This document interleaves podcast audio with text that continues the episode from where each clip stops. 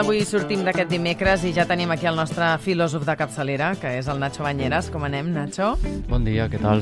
Avui parlem de la por.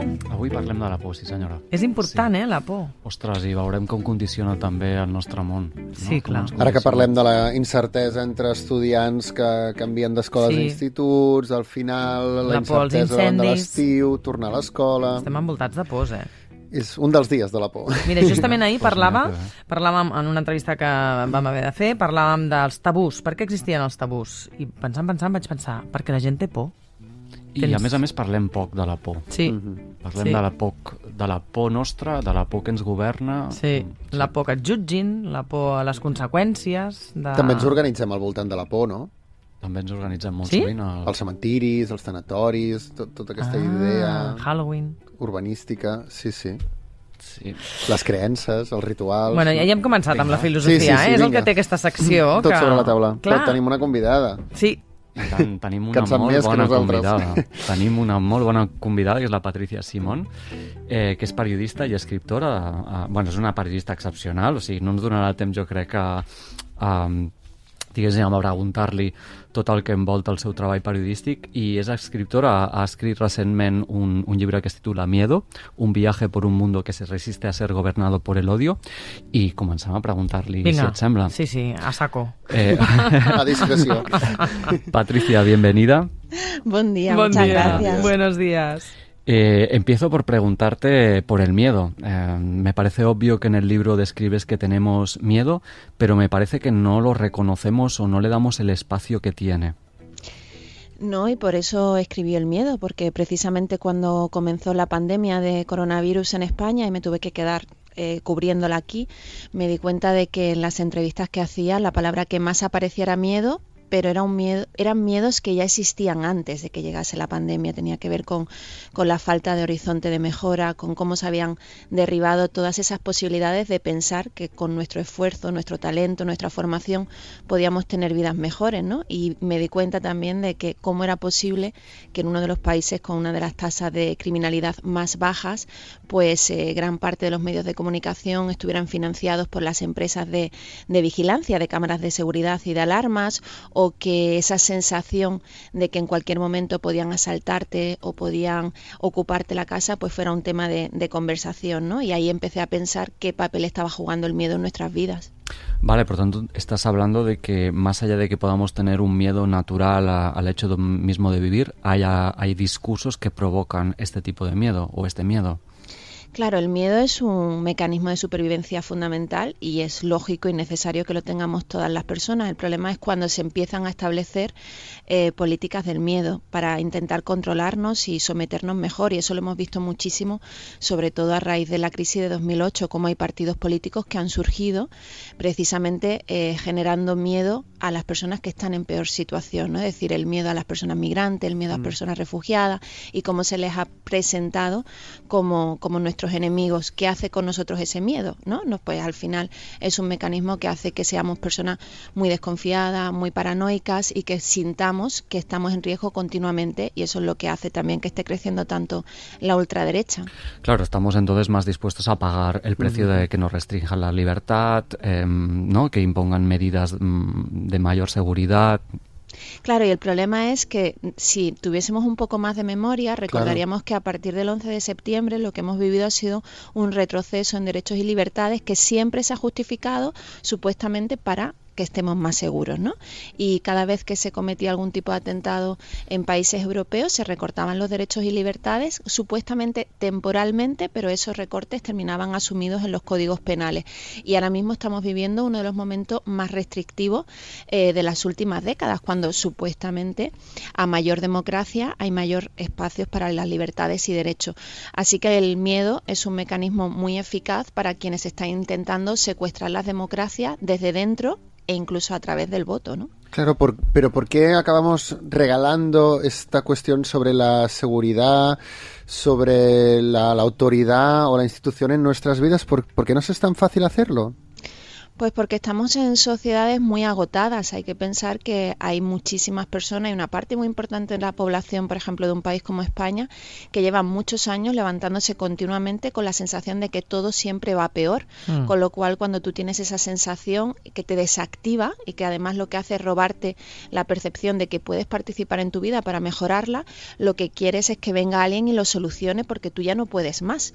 Y eso es lo que hacen los populismos de, ultraderecha y ¿no? Prometerte que con soluciones muy fáciles tú vas a recuperar un supuesto pasado eh, mejor que nunca existió. Además. Aquí viniendo de 40 años de dictadura todavía es más escalofriante esta reflexión, ¿verdad?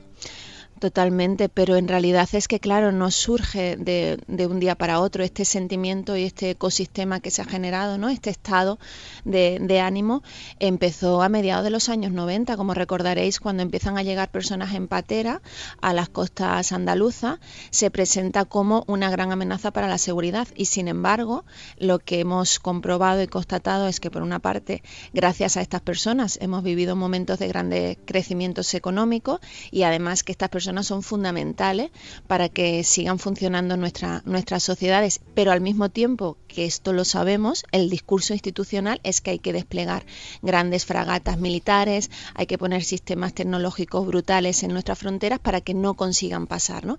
Y este es solamente uno de los miedos que aparece en el libro, que es el miedo a los otros, pero hay otros muchos que también se han alentado en los últimos años. Eh, sí, y entiendo que eh, esta dinámica se retroalimenta, es decir, a cuanto más miedo, más, eh, más discursos del odio y así ah, se retroalimenta este círculo. ¿Cómo salir de aquí? Pues yo lo que he intentado es que en el libro mi esfuerzo, y creo que en, en, gran medida se ha conseguido, es organizar esos miedos, ¿no? Porque una de las sensaciones que tenía era que la política se ha convertido en un problema para la poder hablar con nuestros familiares, con nuestros seres queridos, con amigos y compañeros de trabajo, entre otras cosas porque estamos tan abrumados por todos esos miedos que ya no sabemos muy bien ¿no? qué nos está pasando y por qué estamos tan crispados y porque todo se puede convertir en un problema de convivencia o de todo se vive desde lo personal. Entonces creo que necesitamos poner orden y sobre todo entender a quiénes benefician estos miedos, porque no son fenómenos naturales, sino que hay quienes no solamente están ganando poder político, porque el poder político es solamente una estrategia para ganar poder económico. ¿Quiénes están enriqueciendo con todo este miedo? Con que, por ejemplo, el miedo a la pobreza, ¿no? Que aceptemos cualquier condición laboral porque lo contrario significa quedarnos en el margen. Pues, por ejemplo, lo hemos visto con los beneficios que ha hecho pública la banca, el BBVA, el Banco Santander en los últimos días, a la vez que se van a gloria de haber despedido a miles de trabajadores y otra cosa muy importante, haber cerrado muchísimas sucursales en los pueblos, con lo cual muchísimas personas mayores que no pueden acceder a sus ahorros. ¿Cómo es posible que hagan estas dos cosas a la vez? Bueno, también tiene que ver con el relato, ¿no? Cómo se presenta en los medios de comunicación a menudo, cómo lo presentamos como normal que puedas hacer gala de que haya una minoría que se enriquezca hasta límites obscenos, mientras haya mayoría que cada vez pues tienen más problemas para hacer la compra. Venga, si te parece, empezamos por el principio a de, describir estos miedos. Hablas del miedo a los otros, el miedo a la pobreza, el miedo a la soledad y el miedo a la muerte. Destacas estas cuatro, estos cuatro miedos. Hmm. Sí, porque en un principio iban a aparecer más miedos, pero me di cuenta de que en realidad son estos los cuatro miedos universales que han definido también la historia de la humanidad, ¿no? Lo único que ahora, pues hay quienes los azuzan de manera más eh, evidente y con un claro objetivo que es acaparar el poder. Por ejemplo, el miedo a la soledad, una de las claves de la pandemia fue todo lo que nos removió cuando de repente tuvimos que quedarnos, los que podíamos, que, que también éramos unos privilegiados, encerrados en casa, ¿no? Y como eso removió a muchísimas personas, algunas para decidir que la vida que habían llevado hasta entonces pues no les merecía la pena y que no querían llegar a la edad que llegasen eh, preguntándose qué habían hecho con sus vidas y otras personas que sintieron que se sentían muy bien en casa sin tener que hacer lo que estaban haciendo hasta entonces, ¿no? Eh, y eso detonó en que tenemos un problema ahora también de salud mental gravísimo, que es que haya, mm, bueno, se hayan triplicado los casos de menores de 30 años que tienen pensamientos suicidas y prácticas de riesgo. Estamos en una sociedad muy entristecida, eh, realmente eh, muy afectada por, por, la soledad y que esto hace que, que, haya mucho mucha tristeza y mucho malestar. Pero quienes lo han bueno quienes lo han fomentado, pues también tenemos muchas empresas que lo que han permitido con sus prácticas económicas es que haya muchas personas que, por ejemplo, y se vio también con, la pandemia, pues se vieran forzadas a meterse en residencias de, de, ancianos cuando ellos hubiesen querido quedarse en sus casas, ¿no? Y eso también fue otra manera de, de matarlas. Y para hacer esto visible, eh, tú hablas también de que la palabra ya no impacta. Es decir, una, entiendo que un papel relevante en todo esto es también el periodismo, que podría ser alguien, eh, un, digamos, un, un, un, vector de la sociedad que, pusiera esto encima de la mesa, pero que ha perdido el impacto que podría tener antes la palabra. Fíjate que yo en la radio siempre tengo esta sensación de que la palabra sigue siendo muy potente, ¿no? Y que al final es lo que nos vincula y lo que crea lazos. Pero sí que noto que en la palabra escrita, en la prensa escrita, nos cuesta muchísimo más eh, comunicar lo que estamos diciendo. Es decir, cuando decimos el Mediterráneo se ha convertido en una fosa común, porque hay decenas de miles de personas que han muerto intentando buscar oportunidades, esa metáfora, que inicialmente era potentísima porque generaba la imagen ¿no? de realmente una fosa común en el Mediterráneo se ha desgastado. Entonces, yo creo que es urgente que intentemos resucitar el lenguaje y que cuando digamos que una persona se ahoga con su bebé intentando llegar a las Islas Canarias, nos ahogue a nosotros como inicialmente debería de hacerlo esa imagen. Lo que ocurre es que, eh, insisto, estamos hablando para, para una población en muchos casos muy precarizada, muy agotada eh, y que le cuesta ya mucho conectar con el dolor ajeno porque está muy abrumada con la incertidumbre propia. Y esto no lo vamos a poder solucionar los periodistas y las periodistas. Esto tiene mucho que ver con lo que la función de la democracia, ¿no? La democracia va mucho más allá de votar cada cuatro años, va mm. de generar soluciones para, para las mayorías sociales. Y si eso no ocurre, como hemos visto en Brasil, como hemos visto en Turquía, como estamos viendo en Francia, al final lo que vienen son otras personas que intentan instaurar eh, sistemas autoritarios supuestamente para esas mayorías. Mm. Eh, así que sí, el esfuerzo eh, está en la palabra y yo creo que además en el libro hago un esfuerzo también por, por utilizar mucho el lenguaje. Aparece la poesía aparece la música, aparece la crónica periodística y el ensayo, porque creo que además somos hijos e hijas de una tradición de, del remix, ¿no? Que, que, que, que venimos de muchas tradiciones literarias y artísticas y así nos tenemos que expresar también. Claro, también es una responsabilidad no solo de la, de la política y la democracia, sino también de la filosofía y de la, de la cultura mucho más integral, de las formas en que nos relacionamos. Todos esos lazos se deben empezar a construir desde los vecindarios, desde las personas con quienes nos relacionamos. ¿Es, ¿Ese es el punto de partida para volver a creer o a participar de nuestra democracia? Claro, cuando yo hablo de política hablo de eso, no hablo solamente de la institucional, ¿no? Hablo de Simone de Beauvoir, era una gran política en la generación de pensamiento que hacía. Saminair eh, también lo es y como ellos muchísimos otros. Es decir, eh, creo que además, y eso se notó mucho también durante la pandemia, hubo una demanda creciente de pensamiento filosófico, porque es realmente el que nos da la armadura y los asideros para entender qué nos ocurre y qué qué eh, salidas podemos imaginar, ¿no? Para confiar en el otro también, porque Totalmente. la pandemia también ha servido para crear esta sensación de neurosis colectiva respecto de nuestros vecinos. Efectivamente, y fue la propia población la que salvó a los otros y a las otras en muchos casos, ¿no? Claro. En, mucho, en muchas ciudades y pueblos, si no hubiese sido por esas redes de solidaridad de quienes llevaban la comida y se preocupaban por el vecino que no podía salir, no hubiesen podido subsistir. Pero yo, que he estado ahora en Ucrania cinco semanas, eh, en Kiev, si no hubiese sido por todas esas personas que se organizaron para um, seguir asistiendo a las personas mayores o con problemas de movilidad que no pudieron abandonar el país, tampoco habrían subsistido al final son las personas que tienen una conciencia ética, que tienen una conciencia filosófica de la vida, en la que el cuidado de los otros forma parte de su forma de ser, quienes eh, permiten que sigamos ahí, ¿no? Entonces, bueno, a mí me parece que eh, hay una demanda clara de volver a generar pensamiento que nos una, que sea pensamiento esponjoso, que también tenga que ver con la reivindicación del goce y del disfrute, ¿no? Porque algo que hemos hecho, creo mal, desde el periodismo con enfoque de derechos humanos es solo poner el foco en, las tragedias, en las vulneraciones de derechos fundamentales, pero en todos los escenarios nos encontramos personas que generan vida y alegría pese a todo. Y el libro es eso, ¿eh? los protagonistas del libro son personas que en escenarios muy diversos y muy complejos y en países muy distintos eh, están creando formas de vida gozosas y, bonitas, ¿no? Y si no, no vamos a ser capaces de conectar porque, porque es normal, queremos vivir y queremos tener eh, vidas placenteras. Claro, comparto que para una persona, como dices, ¿eh? en la que todos estamos agotados, em, puede ser eh, un acicate el encontrar discursos que sean esperanzadores. Claro. Eh, porque generalmente cuando nos acercamos a las noticias o a conocer el mundo, más bien mm, nos deprimimos y tenemos la sensación de impotencia.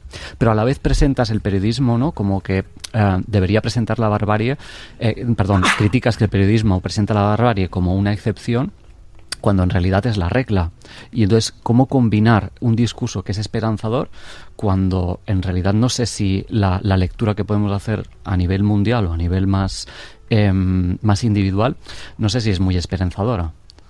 Claro, pero cuando, cuando, bueno, cuando digo que efectivamente contamos la barbarie y, los crímenes de lesa humanidad como excepcionales, es porque para eso sirve la utopía, también como decía Eduardo Galeano, es decir, que sea cotidiana y que sea una práctica sistemática de la humanidad no significa que sea congénita, es decir, tenemos que aspirar a erradicarla. Em, y por tanto la excepcionalidad viene por ahí. Lo único que me preocupa en ese sentido es que de repente, cuando no contamos que la guerra, por ejemplo, es violencia sexual, per se, eh, pues ocurre lo que ha pasado en Ucrania, que de repente cuando se ha sabido que las tropas rusas han violado sistemáticamente a, las mujeres ucranianas, ha habido sorpresa entre la población que ha recibido esa información. Y a mí eso me, escandaliza, porque parte de la pedagogía en la cultura de paz debería ser explicar que la guerra siempre es violencia sexual, por ejemplo, ¿no? Pero al mismo tiempo que ocurre eso, pues pasan hechos que yo creo que no estamos de alguna manera contando lo suficiente porque permiten eh, recordar esos horizontes de esperanza. El hecho de que en 2018 viviésemos la ola feminista más importante en décadas, ¿no? Y que además estuviera encabezada por mujeres trabajadoras domésticas migrantes, por personas racializadas y demás, eso significa que hemos tenido un avance civilizatorio impresionante que quedó frenado por lo que fue la pandemia, pero que está ahí. El hecho de que en 2019 tuviéramos esa revuelta juvenil de, chicos y chicas jovencísimos eh, contra la crisis climática, eso fue algo también, un hito histórico que está ahí, esa potencia y que se va a retomar, que ahora ya hemos vivido en Colombia, pues la victoria de una mujer como Francia Márquez, que es una activista por los derechos humanos, que es mujer negra, abogada y que fue trabajadora doméstica, es una avance en términos también civilizatorios impresionante, ¿no? Con lo cual, todos este, estos hitos esperanzadores yo creo que tenemos que darle un papel fundamental, porque el problema es, es que hemos agotado a esa capacidad de imaginar eh, escenarios inspiradores y a los que queramos, en los que queramos estar. Hay mucha gente que no quiere estar en el futuro porque el futuro es un lugar horripilante y pese a todo y pese al momento tan difícil que estamos viviendo, sobre todo las mujeres sabemos bien que hemos nacido en el mejor de los tiempos posibles, ¿no? Y, eso lo tenemos que recordar muchas veces porque a mí no me hubiese gustado vivir en otro momento. Claro, también es peligroso este gesto de idealizar constantemente el pasado como si no hubiera incertidumbre no hubiera luchas o no hubiera también mucho desasosiego. Estamos perdiendo tan, tanto hablar de nosotros un poco esta perspectiva temporal también. Eh, sí, pero yo creo que eso tiene que ver con la, sobre todo en el caso de España, con la falta de, memoria histórica y de memoria democrática. A mí no, jamás se me ocurriría idealizar, no ya el pasado de hace 50 años, que también, ¿eh? pero el de hace 20 años. O sea, yo recuerdo la España de los años 90, de ese pelotazo. la lucha sindical, por ejemplo. También, por supuesto, eh, pero sí es verdad que había mucha más conciencia de clase que tenía que ver con ser consciente qué papel jugaban, ¿no? Mm. Eso se ha borrado eh, y ahora, pues bueno, pues lo que pasó en los años 90, de que todos nos creíamos clase media y todos nos creíamos nuevos ricos. Desgraciadamente el problema es que ahora los, los trabajos más precarizados están tan disgregados que la gente no tiene posibilidad de conocerse los unos a los otros y eso también es una de las grandes líneas argumentales del libro, que es necesitamos reconstruir espacios en los que conocernos, eh, pero sin un afán que vaya más allá, simplemente saber quiénes son tus vecinos y vecinas, porque no existe. O te vas a un bar, o te vas a hacer yoga, o te vas al centro cultural supuestamente para ver una exposición, pero ¿dónde conoces a tus vecinos y vecinas? para no hacer nada, simplemente charlar.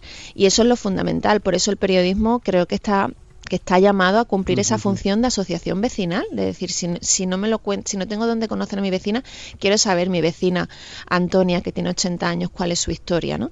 Y, la de Mohamed también, que es mi vecino, y, y entender que al final nos mueve lo mismo. ¿Y tenemos esta capacidad de escuchar al otro? O, entre otras cosas, o entre, entre, otras dificultades, también nos falta tiempo para hacerlo, ¿no? Por esta precariedad en la que vivimos. El, el, problema del tiempo yo creo que es uno de los grandes problemas de nuestro de nuestro tiempo, ¿no? Es decir, porque nos levantamos sintiendo que ya vamos tarde y que no nos va a dar tiempo a hacer todo lo que tenemos en esa lista de urgente, ¿no? Y esa ansiedad es terrible, pero al mismo tiempo sí creo que tenemos esa, no solamente esa capacidad de escucha, sino esa necesidad de escucha, el hecho de tener esta conversación en, en la radio pública donde podamos realmente explicarnos con calma es un privilegio, pero también porque hay mucha gente al otro lado escuchando, ¿no? Y que tiene esa necesidad. Yo sí creo que en ese sentido la televisión ha hecho muchísimo daño. Eh, determinados ritmos que se han normalizado en espacios supuestamente informativos han hecho mucho daño porque al final generamos hábito desde los medios de comunicación. Y si tú generas el hábito de hacer entender que para, para, para, comprender qué ha pasado, por ejemplo, en, pues no voy a decir nada internacional, sino simplemente algo nacional como por qué hay tanta residencia de personas mayores a raíz de que se acabase con la ley de dependencia. Para eso necesitas tiempo, eso no se puede explicar en tres titulares, ¿no? Pero esta estos ritmos endiablados que hay en muchos de esos espacios hace que al final pues pierdas el músculo de la comprensión. Entonces cuando planteamos crónicas periodísticas, como en muchos casos escribo yo, de 20 minutos, pues claro, hay muchas personas que lo tienen que leer en el móvil y a los 7 minutos paran porque no tienen ese hábito. Pero creo que también se está recuperando porque, porque hay una ansia por no quedarse en la superficie. Estamos cansados también de que todo sea superficial y, y al final coyuntural, ¿no? Tú haces una reflexión en el libro también de uno de los motivos por los que no estamos donde estamos es que no entendemos que, somos capaces de lo mejor y de lo peor. Mm. Eh, tenemos que aceptar esta parte, em, no sé si decirla agresiva o esta parte destructora de, nuestra naturaleza humana. Es que yo creo que si no la aceptamos y entendemos que está ahí y, y, la causa por la que está ahí, en realidad no vamos a poder tampoco mejorar como, como personas, ¿no? En, eh, acabo de escribir un, ensayo para, para, la editorial Flash que me han pedido sobre Ucrania y es precisamente sobre lo que pude ver durante las semanas en las que en Kiev se pensaba que en cualquier momento nos iban a bombardear, ¿no? O que iba a haber un ataque químico. Y vi cuál fue la transformación de la población que se había quedado y cada vez ese miedo y esa pena tan grande de pensar que en cualquier momento lo iban a perder todo, como estaban viendo en las imágenes de las ciudades de nuestro alrededor, generaba un odio. Eh, un odio y una sed de venganza impresionantes. Pero esos son mecanismos y resortes neurológicos lógicos. Si tú te sientes amenazado, si piensas que tus seres queridos están en riesgo, eh, tu instinto es el de prepararte para atacar. A mí me parece que es muy importante que sepamos cuáles son esos resortes porque así no los dejaremos actuar de manera automática. En toda esa población que empieza a ser acosada por el miedo, por el temor y va generando un odio que me decían, es que yo no odio solamente a Putin, es que Putin no es el que está viniendo a atacarnos, el, el que está violando a nuestras mujeres. Supuestamente el 70% de la población rusa, ¿no? que era una cosa que repetían mucho, apoyan las políticas de Putin. Ese odio, eh, si tú sabes a qué responde, lo puedes aplacar porque realmente eh, tú tienes derecho a la legítima defensa, pero a lo mejor entrar en una dinámica que lo que quieres matar a todos los rusos te mete en una espiral que no se va a acabar nunca, ¿no? Por eso creo que es fundamental entender cuando sentimos rabia, cuando sentimos odio, cuando sentimos miedo, qué hace con nosotros. En el libro también cuento una experiencia en Nueva York de analizar qué hacía conmigo el miedo en plena pandemia y cómo de repente me sentía acosada y eso tiene unas consecuencias físicas y también de respuesta, ¿no? Eh, así que sí, creo que tenemos que entender que en todos nosotros y nosotras habita lo mejor y lo peor potencialmente. Claro, y entiendo entonces que cuanto las políticas o, los discursos vayan dirigidos al cuidado, eh, digamos, no, no potencia eh, esa, esa dimensión más agresiva o más destructiva. Claro, porque y también lo cuento en el libro, a mí mi gran suerte eh, ha sido que yo desde el principio, desde que empecé a practicar el periodismo, estuve rodeada de personas que por su trabajo como cooperantes, como misioneros, como personas que entendían que el amor es una práctica ética cotidiana, eh, me contagiaron de esa forma de ver el mundo. Entonces, claro, yo estoy rodeada de personas que hacen el bien sin sentirse que son especiales por ello, entendiendo que es un privilegio que hayan podido optar por ese camino y eh, vigilándose todo el tiempo para no caer en el mesianismo y en considerar que son mejores que otras, ¿no? Entonces, si eso, que para mí ha sido un privilegio, porque no, no me dieron la oportunidad de entender que había personas así en el mundo en el cole, ni me enseñaron ejemplos como Nelson Mandela o ahora, por ejemplo, Berta Cáceres en el instituto, ¿no? Y entender que, que, esa es la forma legítima de estar y la forma más, no solamente más ética, sino que te da mayor alegría y placer, porque es muy divertido, ¿no? Eh, conocer a gente tan diversa y tan interesante, pues si eso lo convertimos también en parte del currículum escolar y contamos quiénes son los defensores de, defensoras de derechos humanos, mucha más gente va a querer sumarse a esa lucha. Si en cambio muchas veces desde los medios lo presentamos como esos héroes no inalcanzables que además se están sacrificando por los demás y que son una excepción, pues claro, la mayoría de la gente dirá, yo no quiero sacrificarme por los demás, pero creo que tenemos que entender que defender los derechos humanos es eh, una práctica de gente que ama la vida, que es muy eh, gozosa y muy disfrutona y que por eso mismo uh -huh. quiere que los demás también puedan disfrutar así de la vida. Uh -huh. Bueno, pues me parece mmm, Qué placer. precioso dejarlo aquí, ¿no? Con esta última reivindicación. Pues sí, un, un, gusto escucharos. Patricia Simón, muchísimas gracias. Un abrazo. Igualmente, un abrazo. Gràcies. Muchas gràcies. Nacho, un plaer, com sempre. Quin gust, Els eh? convidats que ens portes i, i les reflexions que es poses sobre la taula. De bandera. Sí, que vagi molt bé la setmana. Bona setmana. Dimecres que ve més. Vinga.